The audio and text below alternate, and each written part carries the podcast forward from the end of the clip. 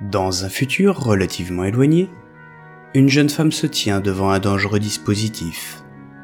Une technologie révolutionnaire à laquelle elle veut mettre un terme. Si elle réussit, le monde dira adieu à un capitalisme poussé à son paroxysme.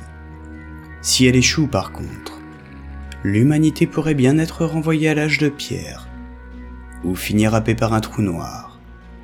Bienvenue dans Bulle temporelle. Première partie.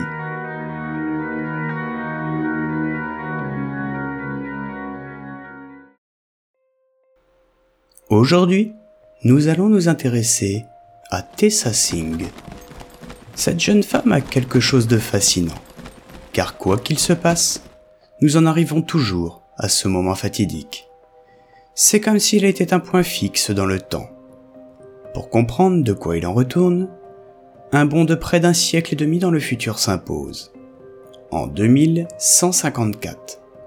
Tessa y est une brillante jeune femme de 29 ans et tandis que je vous raconte cette histoire, elle s'apprête à réaliser un acte qui pourrait bien impacter toute l'humanité.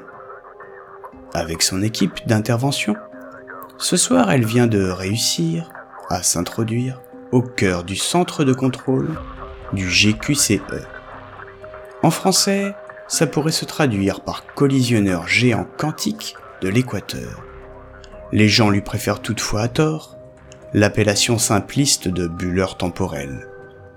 Imaginez une technologie permettant de créer des bulles temporelles, c'est-à-dire de pouvoir conditionner la vitesse à laquelle le temps s'écoule dans un lieu précis.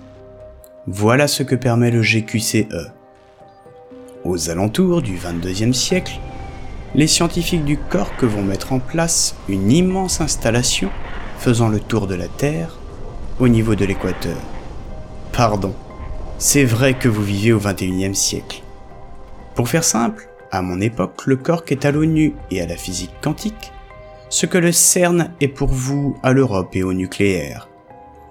Après des découvertes historiques faites en physique quantique, le gouvernement mondial de 2095 actera la création du cork. Par la suite, une équipe de scientifiques mettra au point le GQCE, afin de créer artificiellement des particules exotiques. Ce programme sera autant un échec qu'une immense réussite pour l'humanité. Un échec car l'effet obtenu ne sera absolument pas celui escompté. Une réussite car bien malgré eux, ces scientifiques parviendront à créer une bulle temporelle, un espace délimité dans lequel le temps s'écoule différemment. Forcément, comme cet effet sera imprévu, la première bulle temporelle causera quelques problèmes au cork. Ces savants fous seront coupés malgré eux du reste du monde, dans une bulle où le temps s'écoulera environ 70 fois plus vite. Une journée hors de la bulle représentera plus de deux mois pour eux. Le décalage sera si grand qu'il leur sera impossible de sortir de la bulle sans causer de graves dommages à leur corps. Vous vous en doutez, un tel événement aura un retentissement mondial. Après une semaine dans le flou total, des experts finiront par comprendre ce qui se passe dans la bulle. Une solution sera rapidement trouvée afin de ravitailler les personnes à l'intérieur. Au bout de six mois, la bulle sera enfin désactivée. Les scientifiques se trouvant à l'intérieur, quant à eux, auront passé l'équivalent de 35 ans à chercher une solution. L'histoire pourrait s'arrêter là, mais l'ONU verra dans cette possibilité un potentiel énorme. Le projet sera donc repris et modifié. L'idée sera de créer autant de bulles temporelles qu'on le souhaite, en ciblant des zones géographiques bien précises, de différentes tailles, et le tout sur demande. Là encore, vous vous en doutez, un tel projet n'aura pas que des soutiens, car les implications seront énormes, vous allez pouvoir le constater. Au terme de quelques années de recherche, une nouvelle équipe de scientifiques, avec quelques membres de l'équipe initiale, atteindra cet objectif. Ce qu'on appellera très rapidement le bulleur temporel verra le jour. Il suffira d'entrer des coordonnées, d'ajuster la taille de la zone et la durée d'écoulement du temps, et le tour sera joué. C'est là que les choses commenceront à échapper à tout contrôle.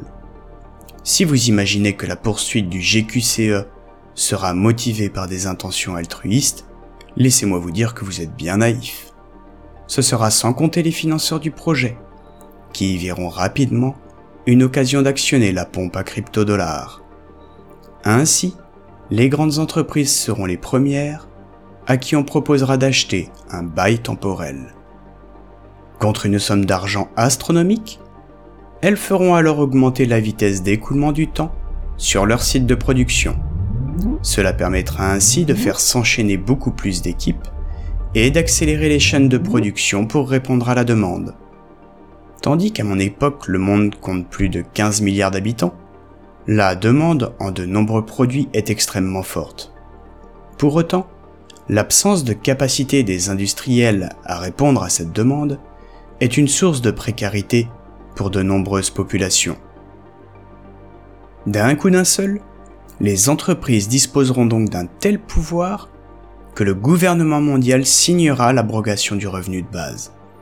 Ceci afin de forcer les gens à reprendre un travail et ainsi remplir les effectifs. Là encore, vous vous en doutez, ce ne fut pas une mesure très populaire, et les manifestations furent sévèrement réprimandées. Mais jusqu'où le vice a-t-il été poussé me demanderez-vous? Et qu'en est-il de Tessa dans cette situation? Réussira-t-elle la mission qu'elle s'est donnée? La réponse dans Bulle temporelle, deuxième partie, suite et fin.